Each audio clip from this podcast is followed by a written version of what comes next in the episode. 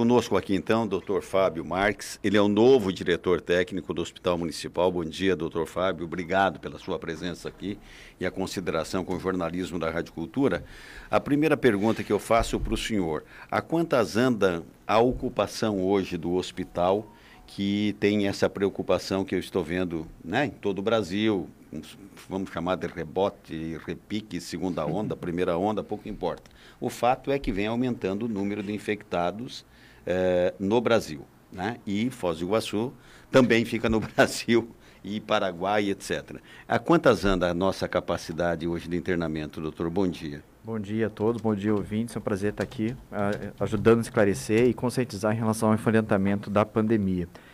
A situação hoje do hospital, nós estamos com 48 pacientes internados em UTI, a gente tem 50 leitos disponíveis, então isso dá uma taxa de ocupação de 96% de ocupação. Uma taxa, dois vagos só?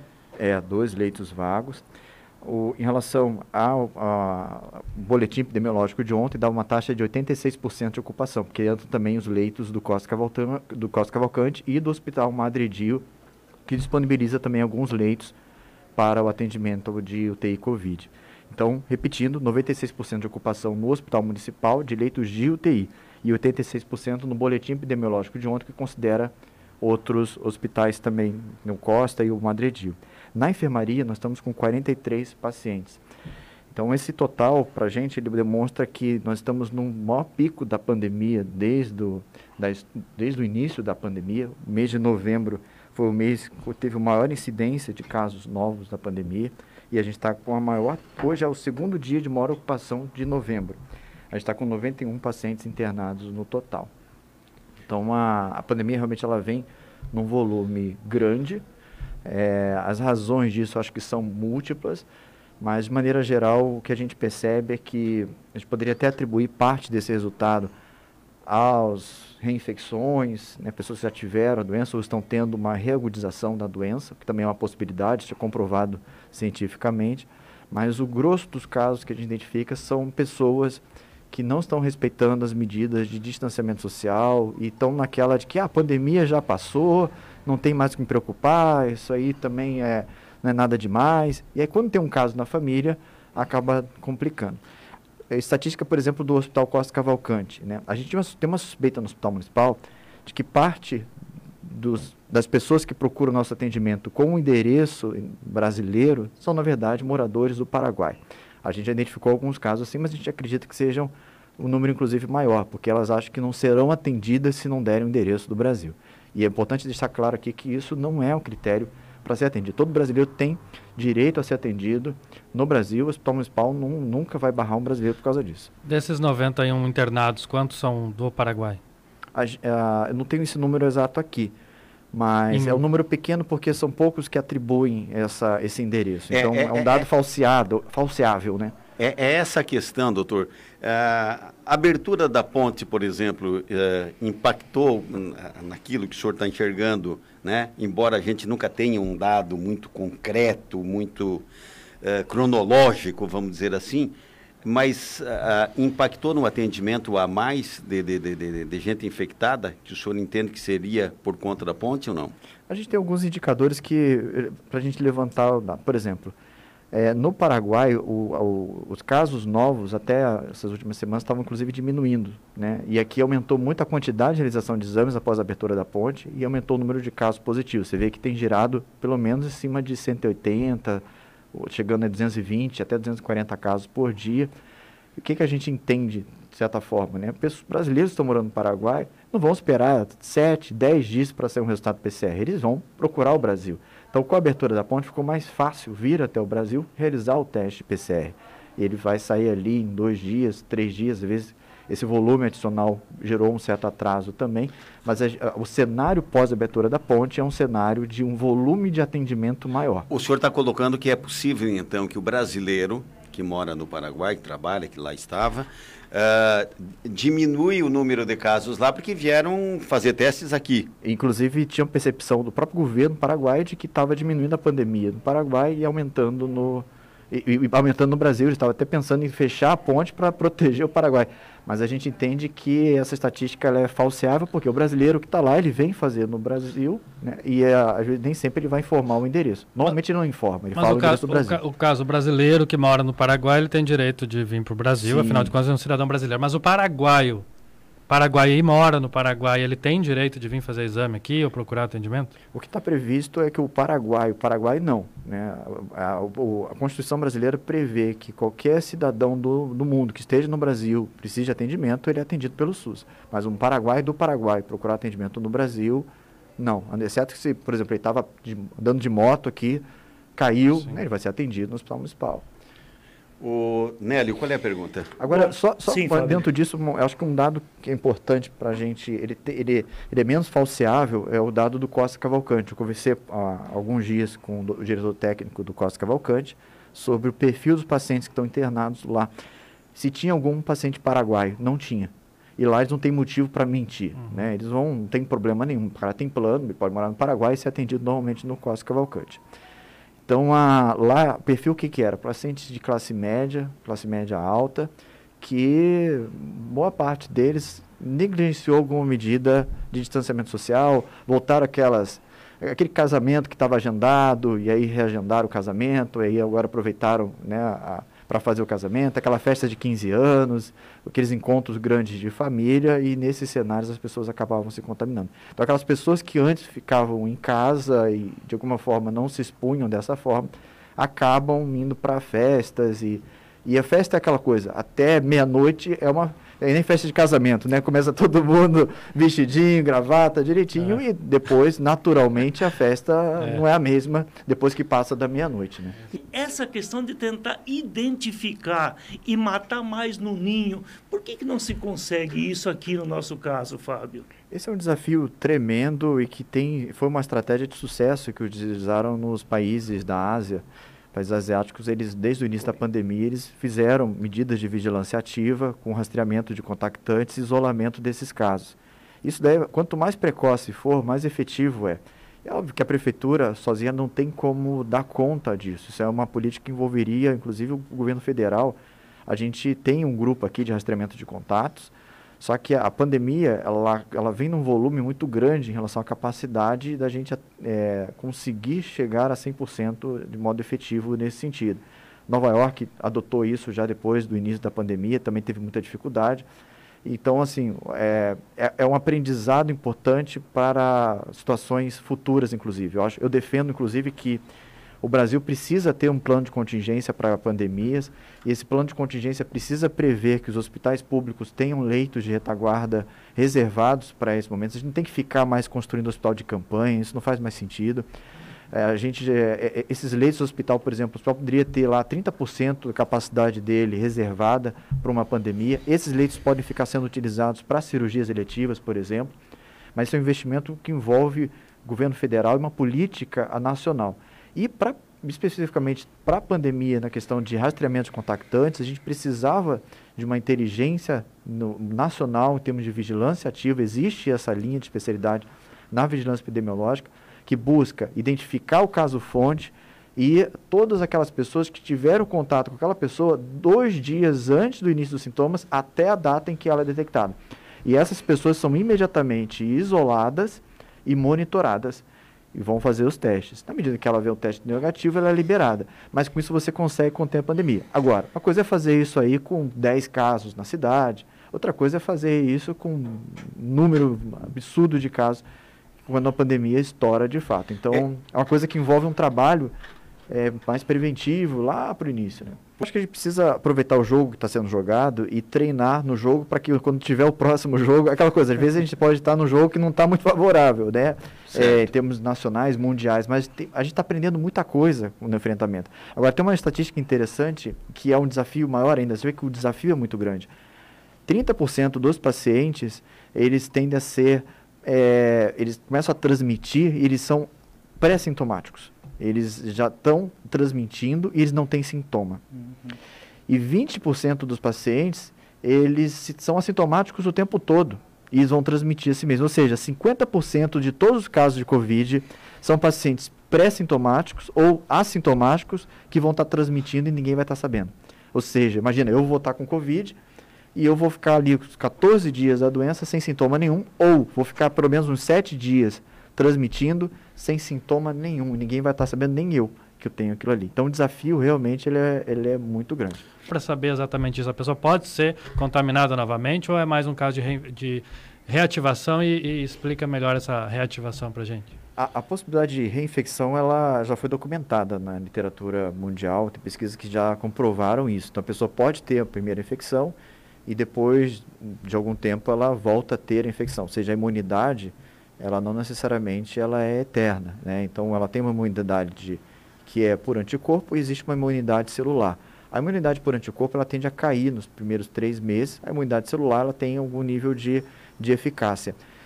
Então tem uma hipótese também que a gravidade da doença tem uma equivalência em relação à imunidade. Então, quanto mais grave a doença, mais imunidade a pessoa adquire. Aquela pessoa que tem uma infecçãozinha mais leve, ela não fica tão imune em relação a uma outra uma outra possibilidade de infecção. Então, esse é um ponto. Existe sim, essa é uma realidade. Agora, as pesquisas precisam avançar mais para entender mais essas minúcias. E isso é importante alertar a população, porque o fato dela ter tido a pneumonia, a pneumonia por Covid ou infecção por Covid uma vez, não quer dizer que ela não vai ter de novo. Tem muita gente que fala, ah, porque eu já tive, então agora eu estou liberado. Não está liberado. E o pior, a segunda infecção pode ser pior do que a primeira, porque o vírus não, é, não ataca só o pulmão. O vírus ela ataca o coração, o vírus ataca, ataca o rim. E o que a gente vê é que pacientes que estão lá né, internados e que evoluem com doença renal, eles tendem a ter um prognóstico bem ruim. E o vírus, ele, ele, ele tá por causa dos receptores, que são muito parecidos com o do pulmão, do, do, dos receptores de angiotensina 2, eles causam uma inflamação renal muito rápida com necessidade de diálise. E no pulmão e no coração tem um outro problema, que é o efeito trombótico, ou seja, ele aumenta a chance de ter infarto, aumenta a chance de ter arritmia e também gera inflamação do músculo cardíaco, piorando a função cardíaca. No, no caso de ser reativação do vírus, o que, que, é exatamente isso? A pessoa fica com o vírus guardado e... Isso, às vezes o vírus fica inerte, né?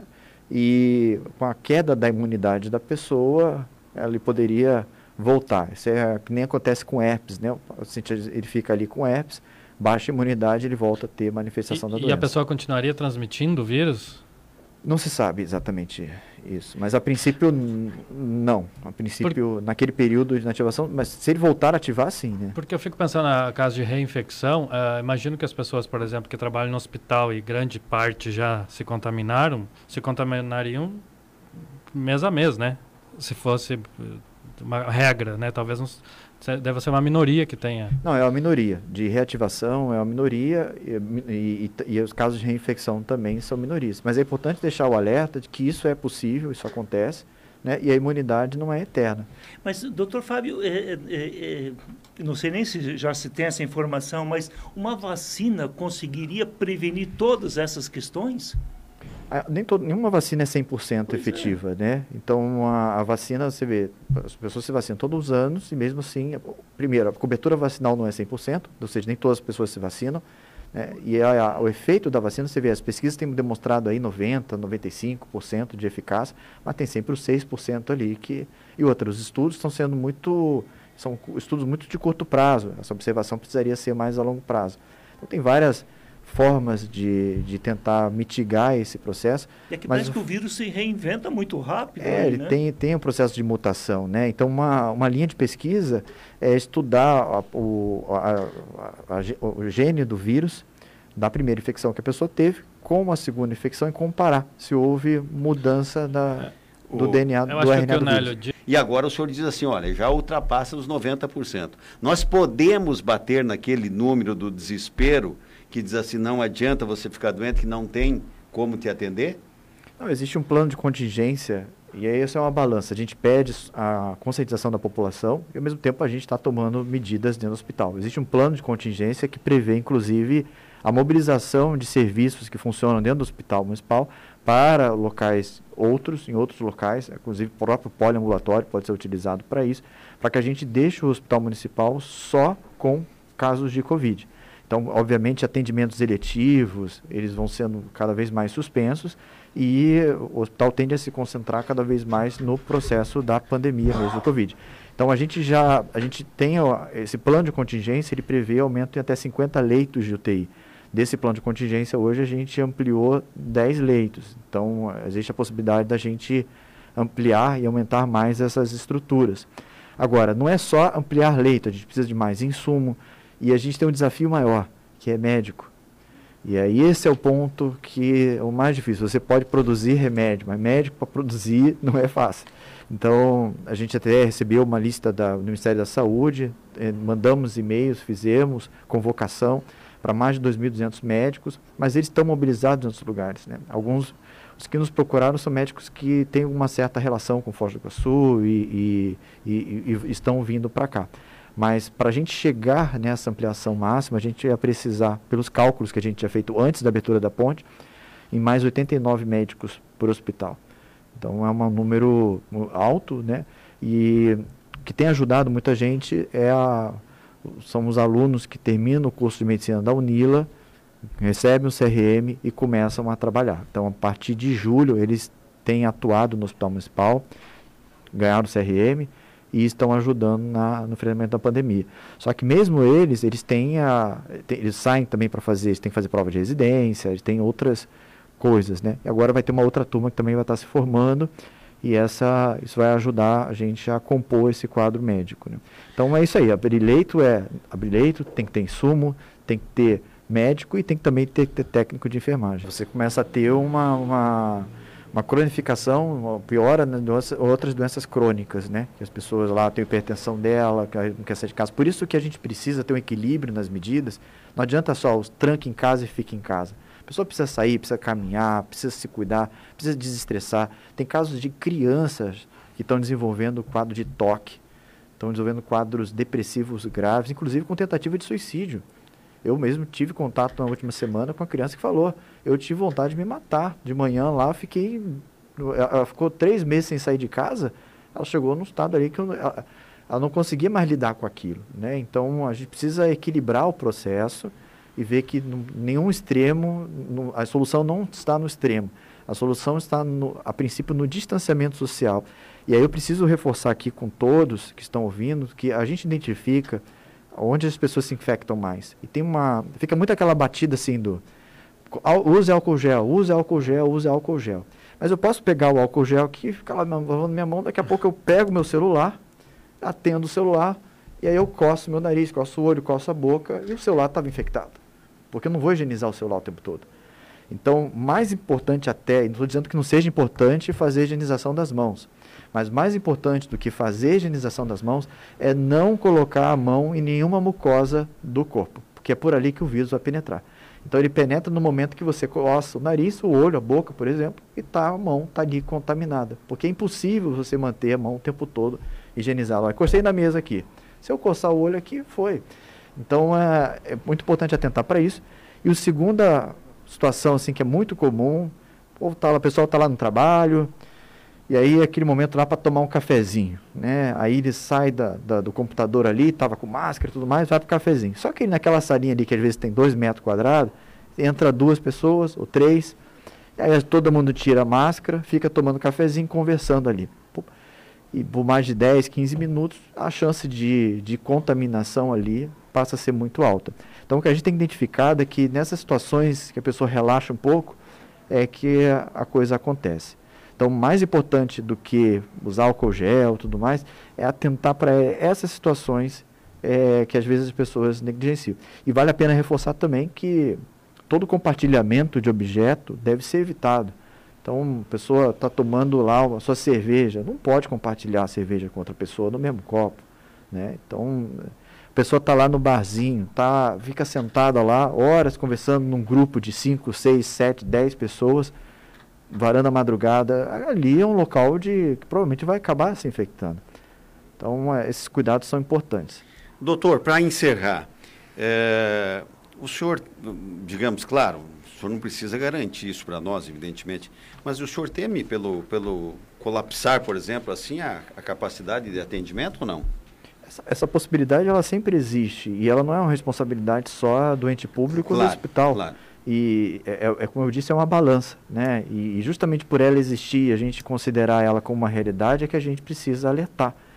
A, a, a, prefeitura tem feito, tem movido mundos e fundos para criar a estrutura de retaguarda do hospital desde o início da pandemia, inclusive com a política de não criar nada que fosse temporário, no sentido de hospital de campanha e tudo mais, até porque isso aí é desperdício de recurso público. Todo esforço tem sido no intuito de ampliar a estrutura do hospital. Mas, uh, como eu disse, existe uma, um limite, inclusive, de mão de obra, médico, que falta para a gente conseguir ampliar infinitamente qualquer tipo de, de retaguarda. Então a gente pede encarecidamente à população para que se cuide. A gente está no momento de pico da pandemia, é, não é uma infecçãozinha é, boba. Né? Tem pessoas que vão ter uma infecção que às vezes elas não vão nem sentir, mas tem outras pessoas que vão ter infecção bem grave, inclusive com insuficiência renal. Casos, a pessoa está bem hoje, pega, pega, pega a infecção, detecta hoje. Em sete dias ela está no tubo, ela está em hemodiálise, quadro grave. E os pacientes que entram em hemodiálise, quase 70% ali não retornam. Pacientes que vão evoluir com óbito. Então, é uma doença traiçoeira e que ela a gente não, não entende ainda exatamente o porquê determinadas pessoas vão evoluir muito mal e outras vão evoluir bem. Obviamente tem os fatores de risco, idoso, hipertenso, diabético, cardiopata, esse paciente que tem alguma doença crônica, ele tende a evoluir pior. Mas às vezes tem pacientes jovens que vão evoluir muito mal e, por exemplo, não tem nada que que, que, que gerasse essa, esse risco nessa, nessa medida. Doutor, Isso a gente não sabe dos efeitos desse vírus a longo prazo. Tem gente, inclusive, chega para mim, Fábio, eu consegui, tô, tô liberado, ó, deu meu anticorpo positivo, eu tive o vírus, nem percebi e tô comemorando aqui, ó, legal, consegui meu, meu green card, né? Eu tô tranquilo agora, agora eu já tenho a imunidade. Eu não queria, eu não quero ter essa imunidade. Sabe por quê? Porque essa imunidade, ela vem a partir da infecção. E a gente não sabe quais, quais os, as consequências a longo prazo dessa infecção. Por exemplo, tem pessoas aí que podem aumentar o risco dela de ter um infarto por causa disso, ter uma disfunção cardíaca, ter uma chance maior de ter trombose. Tem casos de pessoas que tiveram infecção, conseguiram superar ela, mas três meses depois evoluíram, evoluíram com uma tromboembolia pulmonar maciça, porque fizeram um trombo pulmonar e aí aquilo ali é um tratamento crônico que pode levar inclusive à morte. Outras evoluem com um quadro de arritmia, de infarto. Então a gente não sabe exatamente, é, a, a, a, em termos de números, as consequências. Mas o, se você puder não ter contato com esse vírus, é o melhor a fazer. O médico que tem interesse em, em prescrever, ele pode prescrever no Brasil inteiro. Inclusive, existe um protocolo do Ministério da Saúde para que isso seja feito. A gente precisa de, de separar essa discussão em duas coisas. Uma coisa é a imunidade. A imunidade está relacionada com uma boa alimentação, pessoa pode até usar vitamina, mas sempre com orientação médica do nutricionista. Mas lembrar que uma boa alimentação ela tende a reforçar a imunidade. Pegar sol é importante, fazer atividade física e principalmente uma vida feliz. Né? A pessoa que dorme bem, que não tem estresse, porque também o estresse ele baixa a imunidade e a gente tem a, uma certa suspeita que pessoas mais estressadas elas tendem a evoluir pior em relação à infecção, como qualquer outra infecção. Agora, remédios né, de início precoce, é, a gente precisa separar a discussão em duas coisas. Uma coisa é a atividade in vitro. Dentro do laboratório, é, certas drogas demonstram atividade, mas não está comprovado isso em vivo, que é quando a pessoa toma a medicação e ela é acompanhada em grupos de controle e isso não gera uma, uma diferença em termos da, de desfecho dos casos. Então, em linhas gerais, é, as medicações que estão sendo propaladas, elas demonstram algum grau de, de efetividade in vitro, ou seja, dentro de um laboratório com uma placa ali de viral e eles fazem testes e tem algum nível de atividade. Agora, em vivo, a gente ainda carece de comprovações que estejam reconhecidas pelas sociedades das especialidades médicas.